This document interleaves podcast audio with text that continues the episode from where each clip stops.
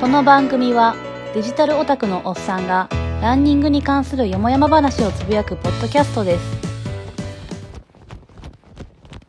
前からここでも何回か話したと思うんですけども気になっていたオンのランニングシューズを買いました。で15キロぐらい走ったんで第一印象を話します。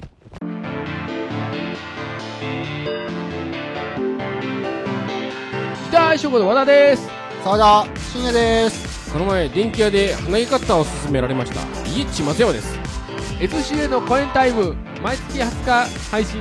聞いてね。それでも松山さん花毛今出てるけどね。はいコエンタイム。9月22日日曜日のコエンタイムフェス2019まだ間に合います。記念 T シャツとかスウェットとかまだ間に合うと思うんでぜひお買い求めください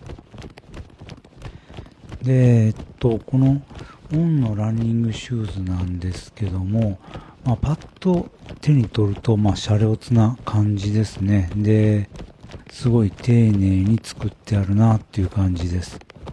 あの、ナイキとかがもう本当に溶着とか接着剤とか、ほとんど縫い目なしに作ってるのとはまた対照的に、丁寧に縫い目が施されてます。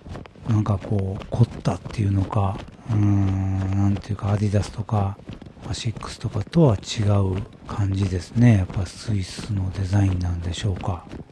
で、まずまあ一番目につくというか特徴なのはこのソールです。このボコボコしたソールですね。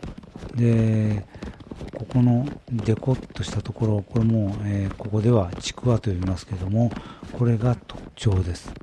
ちくわを縦に切ったやつをさらに輪切りにして並べたみたいな感じですね。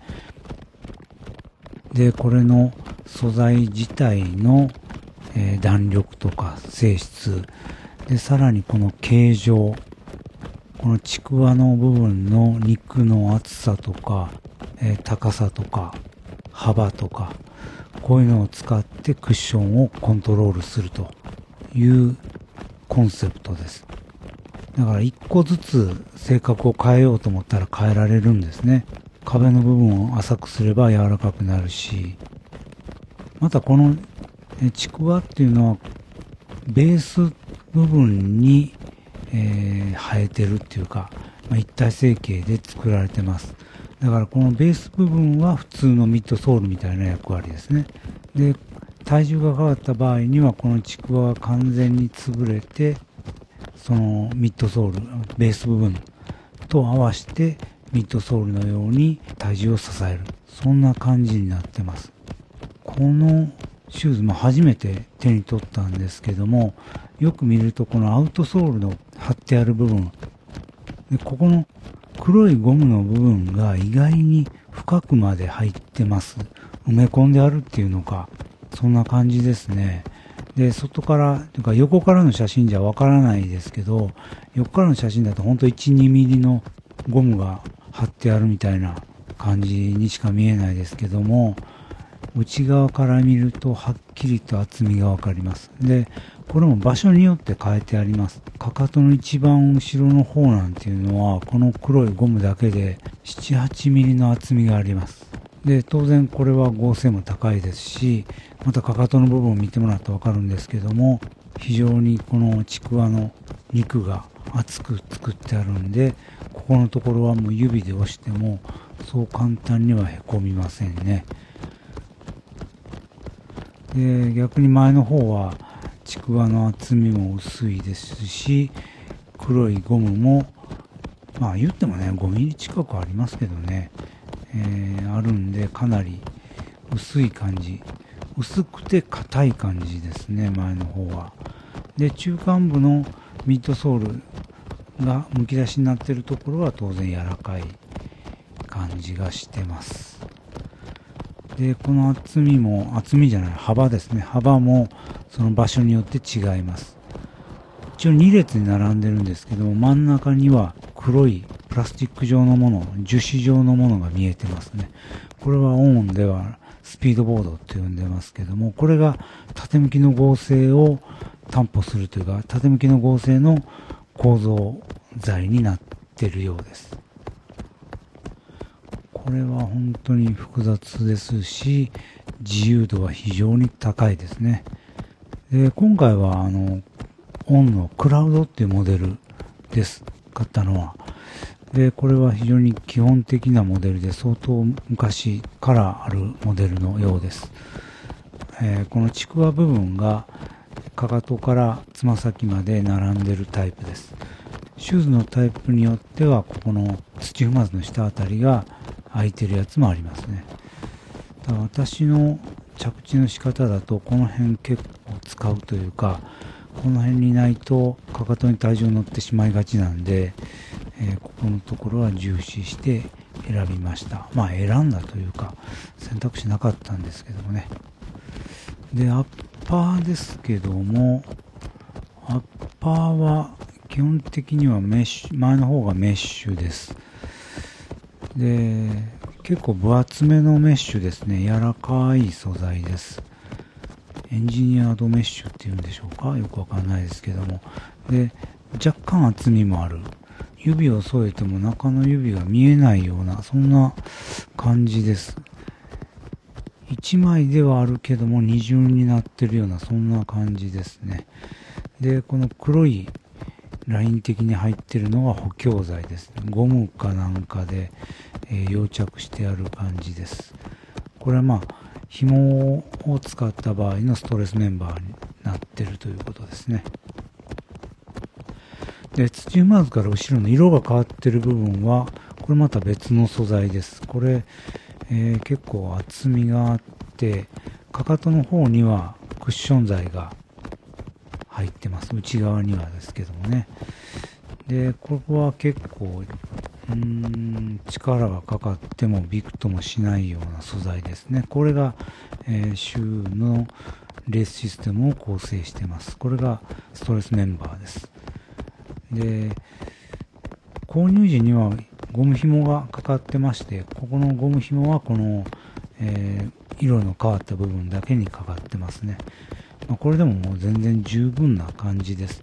で、そもそも、えー前の方のソールは柔らかいんで、ここのゴム紐、ゴム紐じゃなくて、えーシューレースでかかとを浮かなくするっていうのもそんな強くする必要はないと。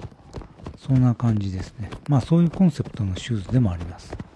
だから、ここの今言ったソールの真ん中にある板の部分、このスピードボード、これの強度によってシューズの性格も変えることができると。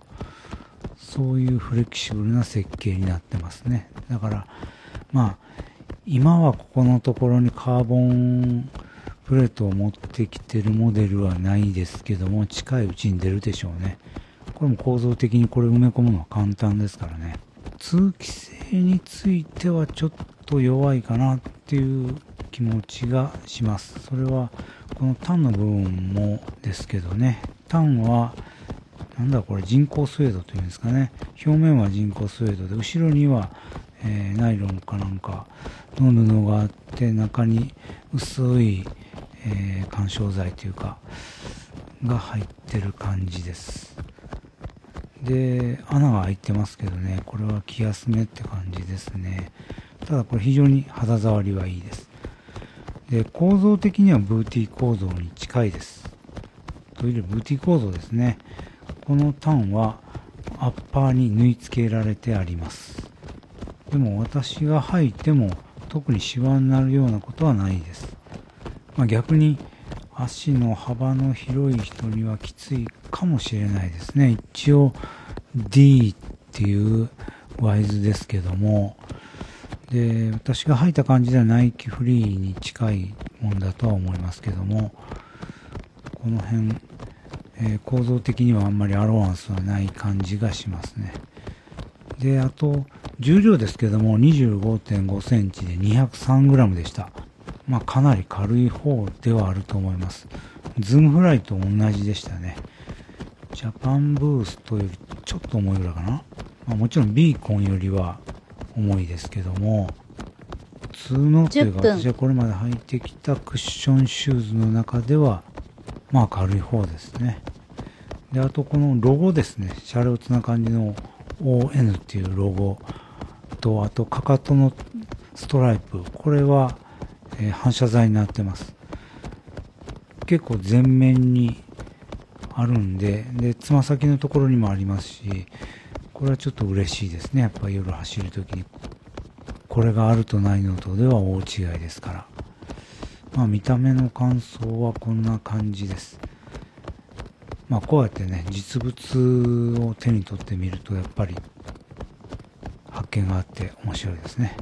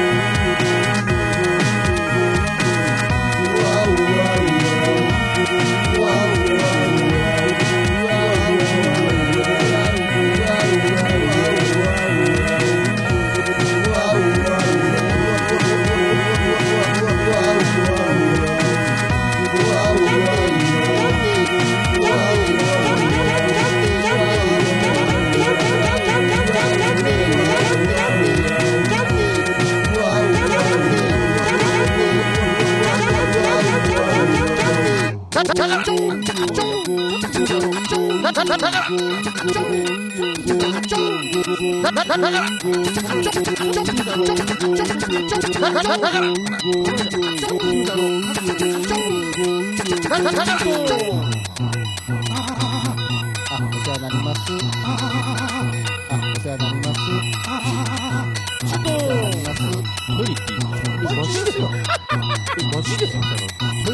ジですよ。マジですよ。無理って言うマジで。マジですよ。マジで。マジですよ。無理って言うマジで。マジで。無理ってマジですよ。マジですよ。マジで。マジで。無理って言うマジで。マジですよ。マジで。マジで。ちょっと、マジですよ。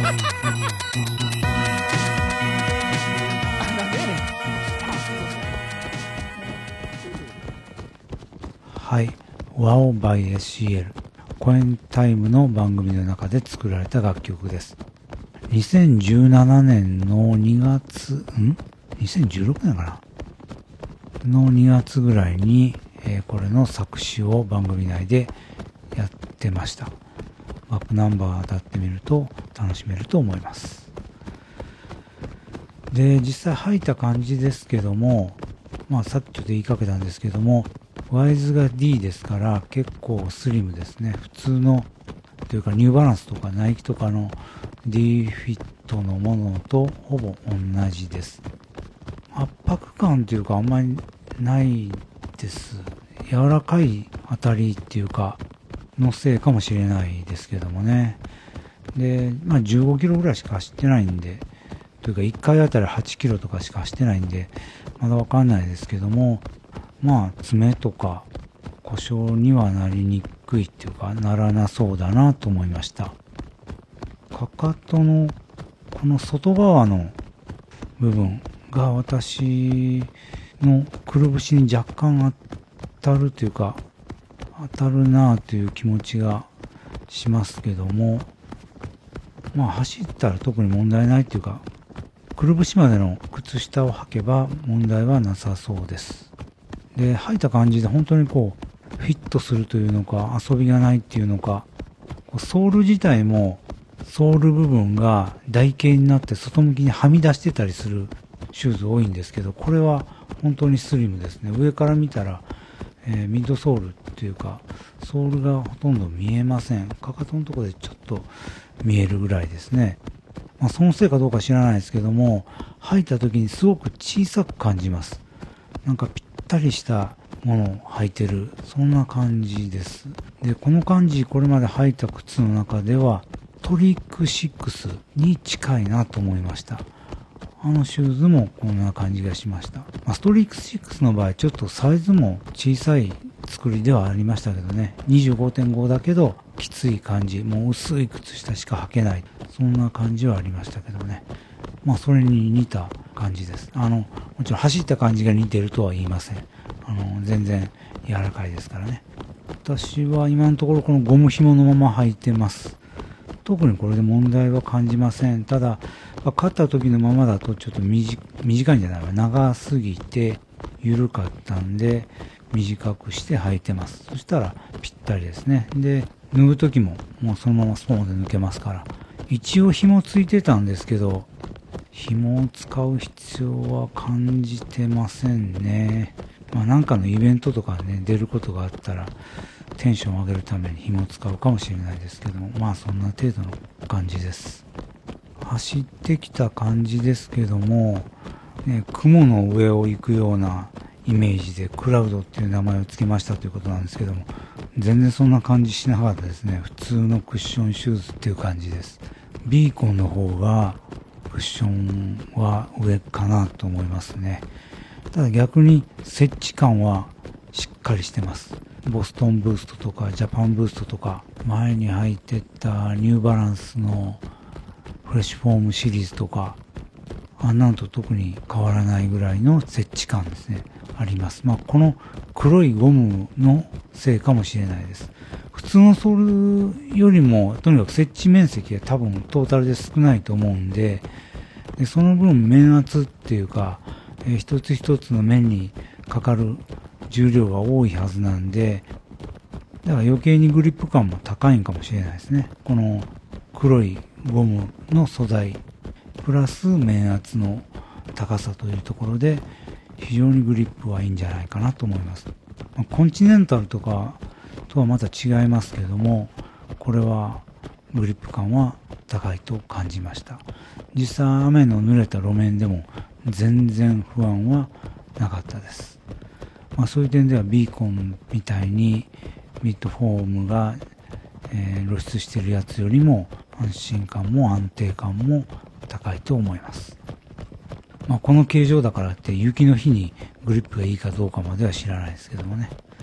で、あと、ライド感っていうのが、こう、乗ってった時に前にスッと運んでくれるメタロッカー構造の効果とか、いうようなものは特にありませんね。こんだけ柔らかいソールですので、送り出されるようなそんな感じはしません。ただ、ミッドフットストライクで着地ちゃんとできてる時にはスムーズに前に行ける。そういう素直な感じのシューズだと思います。まニューバランスのシューズとよく似てるんじゃないかなと思います。あれですね、フラットソールのシューズ。で、ドロップが少ないめのシューズ。そういう感じですね。で、あ、言いかけてましたけど、このモデル選んだって言いましたけど、実はほとんど選んでないんですね。ただまあ、このちくわが並んでるやつであればいいという気持ちではいたところに、Amazon の安売りがあったと。そういうことです。Amazon で、私が買った時9600円ぐらいだったと思うんですけども、これも破格ですね。うん、私が見た中では一番安かったと思います。で、オンの公式だとこれ14000何ぼで、1万5000近いですからね。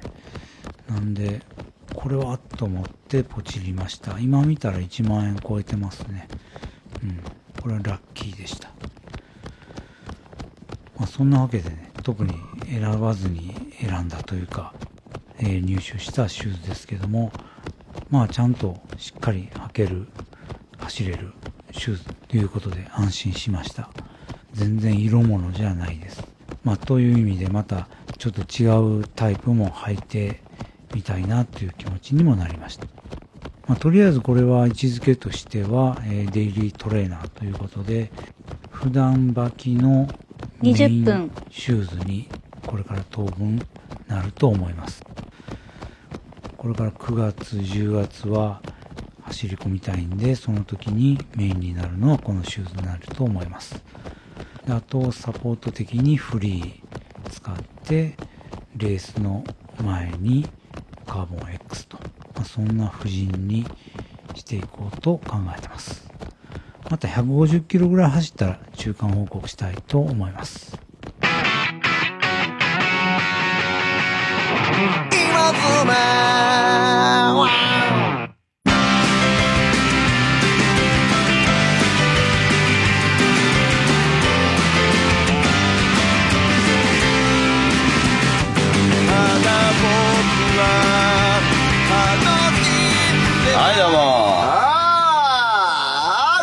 はい。はいどうもええです。